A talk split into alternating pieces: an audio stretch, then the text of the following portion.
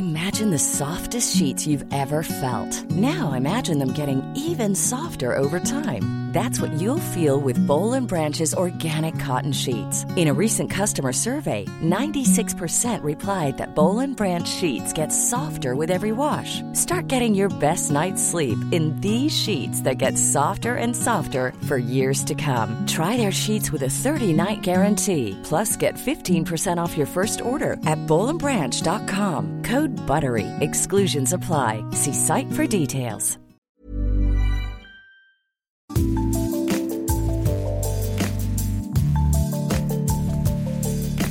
Bonjour, c'est Anne-Laetitia Béraud. Bienvenue dans Minute Papillon, podcast d'actu.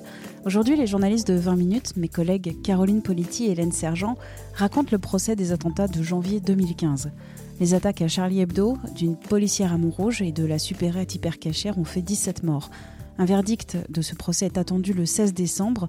Les principaux responsables des attaques, les frères Kouachi et Amidi Koulibaly, sont morts. Dans le box des accusés, alors, il y a 10 personnes. Trois autres sont en fuite ou présumées mortes. Un seul comparaît libre. Ces personnes, elles sont jugées pour avoir apporté un soutien logistique aux terroristes. 50 prisons à la réclusion criminelle à perpétuité ont été requis contre elles. Ce procès, il est historique à plusieurs égards. C'est le premier procès de la vague d'attentats qui a endeuillé la France en 2015. Fait rare, ce procès, est filmé pour l'histoire, comme l'a pu l'être le procès de Klaus Barbie en 87. Il se déroule dans un contexte sanitaire et sécuritaire extraordinaire.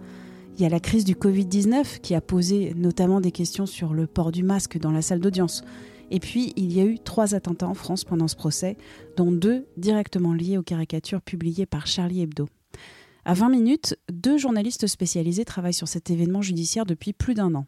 Bonjour, Hélène Sergent, je suis journaliste à la rubrique Justice de 20 minutes à Paris. Bonjour, moi je suis Caroline Politi et je suis également euh, journaliste pour la rubrique Police-Justice de 20 minutes. Caroline et Hélène reviennent dans cette première partie de ce podcast sur les trois premières semaines du procès consacrées aux parties civiles, la parole des victimes, leur travail de tri, de transmission de l'information, et puis tout ce qui n'est pas écrit, c'est-à-dire ce qu'on ressent quand on assiste à ce procès. Parce qu'il y a bien la professionnelle, la journaliste, et puis évidemment il y a la personne avec sa vie, ses émotions trois semaines de paroles, de témoignages forts consacrés aux victimes, aux victimes reconnues et aux victimes qui se disent parfois invisibles. Ce procès, il a été organisé et découpé euh, d'une façon très précise par euh, le président de la cour d'assises spéciale, euh, Régis de Jorna. Les trois premières semaines de l'audience, en fait, ont été dédiées uniquement aux parties civiles. Et ensuite, on est passé au fond du dossier avec l'interrogatoire des accusés. Ces trois premières semaines, on se retrouvait avec des audiences où on enchaînait des témoignages très forts. Et du coup, forcément, ça marque, euh, c'est dur. Euh, on n'est jamais insensible. On assiste à des scènes qui sont parfois vraiment bouleversantes, mais en, tout cas, on est quand même concentré. On est concentré sur quelque chose. Et du coup, euh, c'est peut-être un filtre avec toute cette émotion, il y a quand même, euh, voilà, il y, a, au bout de trois semaines, euh, enfin moi, ça m'est même arrivé d'en rêver parfois, ça m'est arrivé d'en rêver, mais bon, il y a aussi la vie. le soir, on rentre et, euh, bah, quand il faut euh, lire Pompon ourson chez les dinosaures, bah, ça remet les choses à leur place. enfin, non, mais c'est vrai. Je me suis dit plein de fois pendant le procès que je pense que ça m'aidait également d'avoir une vie de famille à côté et de, pouvoir. Euh, enfin, les enfants, ça aide aussi à, être dans une réalité immédiate et à couper, même si c'est extrêmement lourd et que parfois. Il ne faut pas être tenté de s'identifier, je pense. Euh, notamment quand c'est des journalistes, notamment euh, parce que, parce que d'abord, euh, je pense que ce qu'ils ont vécu, c'est c'est leur histoire et en même temps et, et, surtout il faut réussir pendant trois semaines à, à, à, la fois en fait c'est à la fois on, on, est touché par leur témoignage et ça et en même temps il faut réussir à s'en protéger un petit peu pour pour Là où moi je rejoins euh, Caro, c'est euh, je trouve que ce qui est difficile en fait, et c'est vraiment un, entre guillemets un piège dans lequel il, il faut pas il faut pas tomber, mais euh, toute proportion gardée évidemment, puisque c'est pas c'est pas notre histoire, c'est pas notre vie, nous on est observateurs et on, on relate ensuite et on raconte.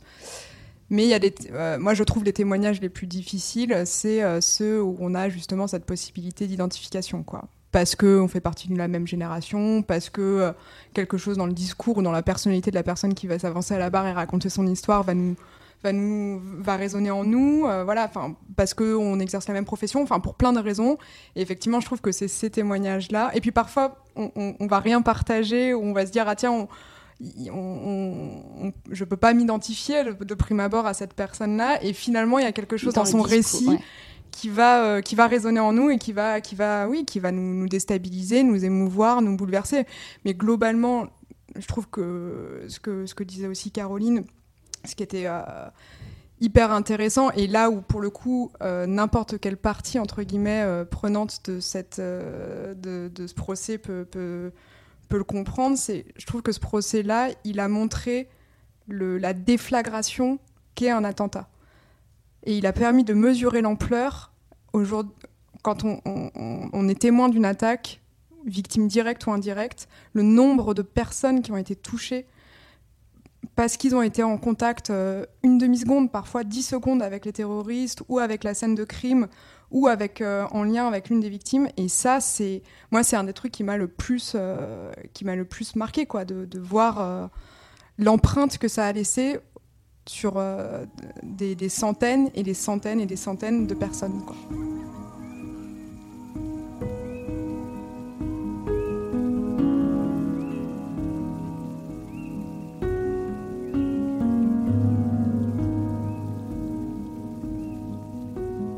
C'est vrai que pendant ce process qui a été euh, assez marquant et ce qu'on ce qu'on n'imaginait pas forcément, c'est qu'il y avait un certain nombre de victimes qu'on avait évidemment identifiées, et puis il y en a certaines qui, sont, qui se sont présentées à la barre et qu'on ne soupçonnait pas. Elles se sont un peu appelées euh, les victimes invisibles. Il y en a une qui s'était désignée ainsi. Ce sont des personnes qui ont été euh, mises en joue, soit par les frères Kouachi. Le premier jour euh, des parties civiles, c'est les premières qui sont passées à la barre. Et 4-5 personnes sont venues raconter le même discours ce jour-là, les frères Kouachi se sont trompés d'immeuble et donc les ont et sont rentrés dans des entreprises qui n'avaient rien à voir avec euh, euh, Charlie Hebdo et euh, les ont menacés avec leurs armes et elles ont cru mourir ces personnes et en fait Plusieurs d'entre elles ont sombré dans des, très profondes dépressions et il y a eu des, des, des récits similaires pour Amédi Koulibaly. Je crois que moi, l'un des, L'un des témoignages qui m'a le plus marqué, c'est euh, à Montrouge, cet homme qui euh, se retrouve à côté de. C'est un, agent de la voirie qui se retrouve à côté de d'Amédi Koulibaly, qui comprend pas encore qu'il vient d'abattre euh, Clarissa Jean-Philippe, qui était euh, donc la policière de Montrouge. Et du coup, il sent cet homme à côté de lui et il voit cette arme et il pense que c'est une arme factice et il lui dit bah, Enfin, c'est complètement con ce que tu fais, alors qu'il y a eu un attentat hier, et au moment où il dit ça, il se rend compte, et donc il saisit l'arme, et en fait il racontait à la barre ce, corps à corps terrible, où en gros il, luttait pour sa vie. Et en fait, ce qui était très fort, au-delà de l'expérience qu'il racontait, c'est qu'il disait qu'au début, il est retourné travailler normalement le lendemain, donc euh, euh malgré euh, tout ce qui s'était passé, il est venu travailler et qu'en fait, après les attentats du 13 novembre, il a sombré dans une dans une très forte dépression, rattrapé par tout ça. Et en fait, c'est ça, ce qui était inattendu, c'était toutes ces victimes euh, mises en joue qui, à un moment, euh, ont été au contact des terroristes et qui ont et cette déflagration psychologique qu'elles qu'elles vivent encore aujourd'hui. Et ça, ce sont, des anonymes, ce sont des, gens dont on a, peu entendu le récit euh, a posteriori euh, en 2015 dans les médias. Voilà, ce sont des gens, euh, entre guillemets, comme vous et moi, qui ont des, métiers tout à fait différents et qui ont, qui, ont, qui ont été touchés. Donc ça, je trouvais que c'était c'était assez bouleversant de voir, de voir cette, l'ampleur de, de, de, ce qu'est un attentat dans, dans toutes ces villas. Est-ce que parmi tous ces témoignages de victimes, il y en a qui vous ont marqué plus que d'autres? Alors moi, il y a deux séquences qui m'ont particulièrement marqué euh, pendant ces trois semaines de, témoignages des parties civiles. La première, c'était le, témoignage de la maman de Stéphane Charbonnier, donc Charb, euh, l'un des dessinateurs de Charlie Hebdo qui a été assassiné euh, par les frères Kouachi. La mère de Charb vient à la barre au nom de, la famille proche de Charb euh, pour, euh, dire qui était son fils et pour euh, raconter la perte de, de ce fils-là, à la fois comme en tant que mère et puis mère d'un dessinateur aussi. Et pour rendre hommage à son fils, euh, elle a tenu à, ce que des dessins de Charb soient diffusés euh, pendant son témoignage. Sa demande a été acceptée et des premiers euh, dessins de Charb ont commencé à être projetés sur le grand écran au-dessus des magistrats de la Cour d'assises spéciale. Donc au début, c'est voilà, c'est les personnages classiques de Charb, ces petits bonhommes jaunes avec des gros pifs et, et toujours très irrévérencieux, et tout le monde en prend pour son grade. Et, bon, le premier dessin, c'est des quelques rires qui fusent du côté des avocats, du côté des parties civiles aussi, du côté des bancs des journalistes, et puis petit à petit, les dessins sont projetés et les rires deviennent plus, plus francs. Et euh, franchement, la, salle, la, cour d'assises riait, quoi, riait vraiment. Et euh, moi, j'étais à ce moment-là assise à trois bancs euh, du box situé sur la gauche, puisque les accusés sont répartis dans deux box. Et, j'ai clairement vu l'un des accusés, Michael Pastor Alwatik, qui a ri de bon cœur derrière son masque dans le box, quoi. Et c'est vrai que cette scène, moi, elle m'a, elle m'a marqué parce que on avait l'impression qu'en fait, il découvrait le travail de, de et de Charlie Hebdo. Franchement, ouais, cette scène, c'était euh, un peu lunaire parce que, euh, à la fois, on se dit, euh, bah, c'est un hommage très puissant qui est rendu à Charb. Et en même temps, moi, le premier truc que j'ai ressenti, on, se dit, mais quel gâchis, quoi. Quel gâchis de, de, de, voir ces, ces, ces rires-là et, de, bah pour reprendre les mots de la une de Charlie Hebdo, tout ça pour ça, quoi. L'autre témoignage, je dirais, qui, que j'ai trouvé assez bouleversant, c'est un, double témoignage en écho, un peu en miroir, euh, de euh, Lilian Lepère et euh, Michel Catalano, qui sont les deux hommes qui se sont retrouvés les derniers en face à face avec les Kouachi dans l'imprimerie de Damartin où Michel Catalano, c'est euh, un homme qu'on a vu beaucoup dans les médias après, euh, donc qui est le patron de cette imprimerie, euh, qui a accueilli les frères Kouachi et qui a prévenu son employé Lilian Lepère, qui était graphiste, jeune graphiste à l'époque, et qui, avant que les terroristes ne rentrent dans l'entreprise, a dit à son, salarié, à Lilian, va te cacher, quoi. Donc Lilian s'est caché pendant des heures et des heures sous un évier. On a vu la photo qui a été projetée à l'audience, un évier qui, qui est minuscule et on comprend le calvaire qu'il a raconté ensuite. Et, euh, Michel Catalano, c'est un homme, euh, on sent, voilà, qui a, gardé un sang-froid inouï, euh, qui était droit dans ses bottes, qui, a réussi à, sauver son employé. Et là, on a vu un homme complètement brisé, quoi, qui s'est effondré à la, fin de son, témoignage et qui a fini en larmes. Et en fait, ce que, j'ai trouvé très fort, c'est euh, la relation qu'ils ont tissée, qui est une relation en fait, euh, qui est indescriptible. Il n'y a pas de mots, quoi. C'est pas une relation d'amitié, c'est qu'ils se doivent la vie euh, mutuellement. Il y a une forme de reconnaissance éternelle l'un envers l'autre parce que c'est ce lien-là, ça les a, sauvés et ça, c'était assez bouleversant. Ouais.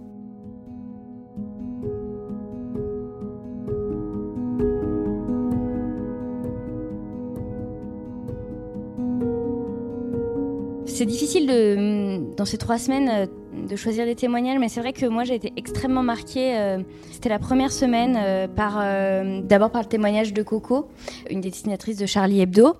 C'est elle, en fait, qui a été mise en joue. Euh, elle fumait une, cigarette euh, devant les locaux. Elle a été mise en joue par les frères Kouachi et forcée d'ouvrir la porte de la rédaction, de faire le code et d'ouvrir la porte de la rédaction. Et, euh, donc, c'est à, partir de ce moment-là où les, les frères Kouachi ont commis leur massacre et elle a été, elle a été épargnée, entre guillemets, physiquement et en fait, c'était terrible parce que à la barre, elle revivait la scène, elle la mimait presque, c'est-à-dire que à un moment, elle raconte qu'elle se trompe tâches, qu'elle est persuadée qu'à ce moment-là, les frères Kouachi vont l'assassiner. Elle réfléchit, elle se dit qu'elle a une petite fille euh, qu'elle doit aller rechercher à la crèche. Elle, euh, elle est prise dans un dilemme euh, absolument insoluble pour toute personne. Et elle dit à un moment cette phrase, elle dit personne ne peut me comprendre. Et elle en larmes, elle dit personne ne peut me comprendre. Et c'est vrai, je pense que personne ne peut comprendre ce qu'on ressent quand on est mis en joue par une Kalachnikov, c'est impossible. Et ce témoignage qui était extrêmement fort, il a fait écho, en tout cas moi j'ai trouvé qu'il faisait écho à un autre témoignage, celui-ci qui s'est passé dans l'hypercachère. C'est euh, une caissière de l'hypercachère qui s'appelle euh, Zari Siboni qui raconte. Donc elle était à sa caisse et elle raconte euh, qu'elle peut, à ce moment-là, quand euh, Koulibaly débarque, elle est en train de scanner du poulet surgelé, comme quoi euh, le terrorisme arrive euh, dans la banalité du quotidien. Et donc, elle assiste d'abord au meurtre d'un de, ses collègues. Et donc, une fois qu'Amélie Koulibaly est rentrée dans l'hypercachère, une partie de, des clients et du personnel s'est cachée au rez-de-chaussée. Et Amélie Koulibaly l'envoie en lui disant Tu dois leur demander de remonter. Elle descend et là, elle dit qu'il faut qu'il remonte et personne ne veut remonter. Au début, personne ne veut remonter avec elle. Et elle l'explique à la barre et elle dit, et c'est poignant, elle dit, à ce moment-là, je suis dans un dilemme. Soit euh, je remonte et peut-être qu'il va me tuer parce que personne n'a voulu remonter avec moi. Soit je reste en bas, je me cache, mais il va tuer ma collègue. et elle décide de remonter. Elle décide de remonter. Finalement, Amélie Koulibaly euh, enverra d'autres euh, personnes, notamment une cliente qui racontera également un témoignage extrêmement fort. Mais euh, en fait, ce qui est, marquant, c'est face à ce terrorisme, ces gens qui racontent voilà, des dilemmes qui sont insolubles. Quand on n'est pas confronté à ça, comment choisir quelle, position on adopterait nous? Je pense que personne ne peut dire de manière très ferme comment il agirait dans ces cas-là, puisque je pense que personne ne le sait vraiment avant d'y être confronté. Merci à Caroline Politi et Hélène Sergent, journaliste à 20 minutes. On les retrouve demain dans Minute Papillon pour la seconde partie de ce podcast consacré aux énigmes, aux questions qui restent en suspens dans ce procès. Minute Papillon, c'est le podcast d'actu de 20 minutes avec son point d'exclamation. Vous pouvez le retrouver sur toutes les applis et les plateformes d'écoute en ligne.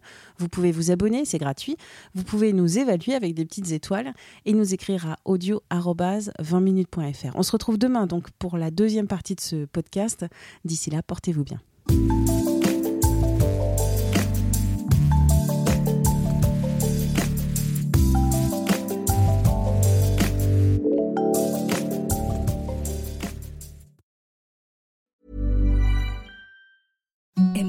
Softest sheets you've ever felt. Now imagine them getting even softer over time. That's what you'll feel with Bowl and Branch's organic cotton sheets. In a recent customer survey, 96% replied that Bowl and Branch sheets get softer with every wash. Start getting your best night's sleep in these sheets that get softer and softer for years to come. Try their sheets with a 30-night guarantee. Plus, get 15% off your first order at bowlandbranch.com. Code BUTTERY. Exclusions apply. See site for details. Hi, I'm Daniel, founder of Pretty Litter. Cats and cat owners deserve better than any old-fashioned litter. That's why I teamed up with scientists and veterinarians to create Pretty Litter. Its innovative crystal formula has superior odor control and weighs up to 80% less than clay litter. Pretty Litter even monitors health by changing colors to help detect early signs of potential illness. It's the world's smartest kitty litter. Go to prettylitter.com and use code ACAST for 20% off your first order and a free cat toy. Terms and conditions apply. See site for details. On ne va pas se quitter comme ça. Vous avez aimé cet épisode? Sportif, généraliste, sexo ou scientifique, varié mais toujours bien informé. Découvrez les autres podcasts de la rédaction 20 minutes sur votre application d'écoute préférée ou directement sur podcast au pluriel.20minutes.fr. Et merci de nous avoir écoutés.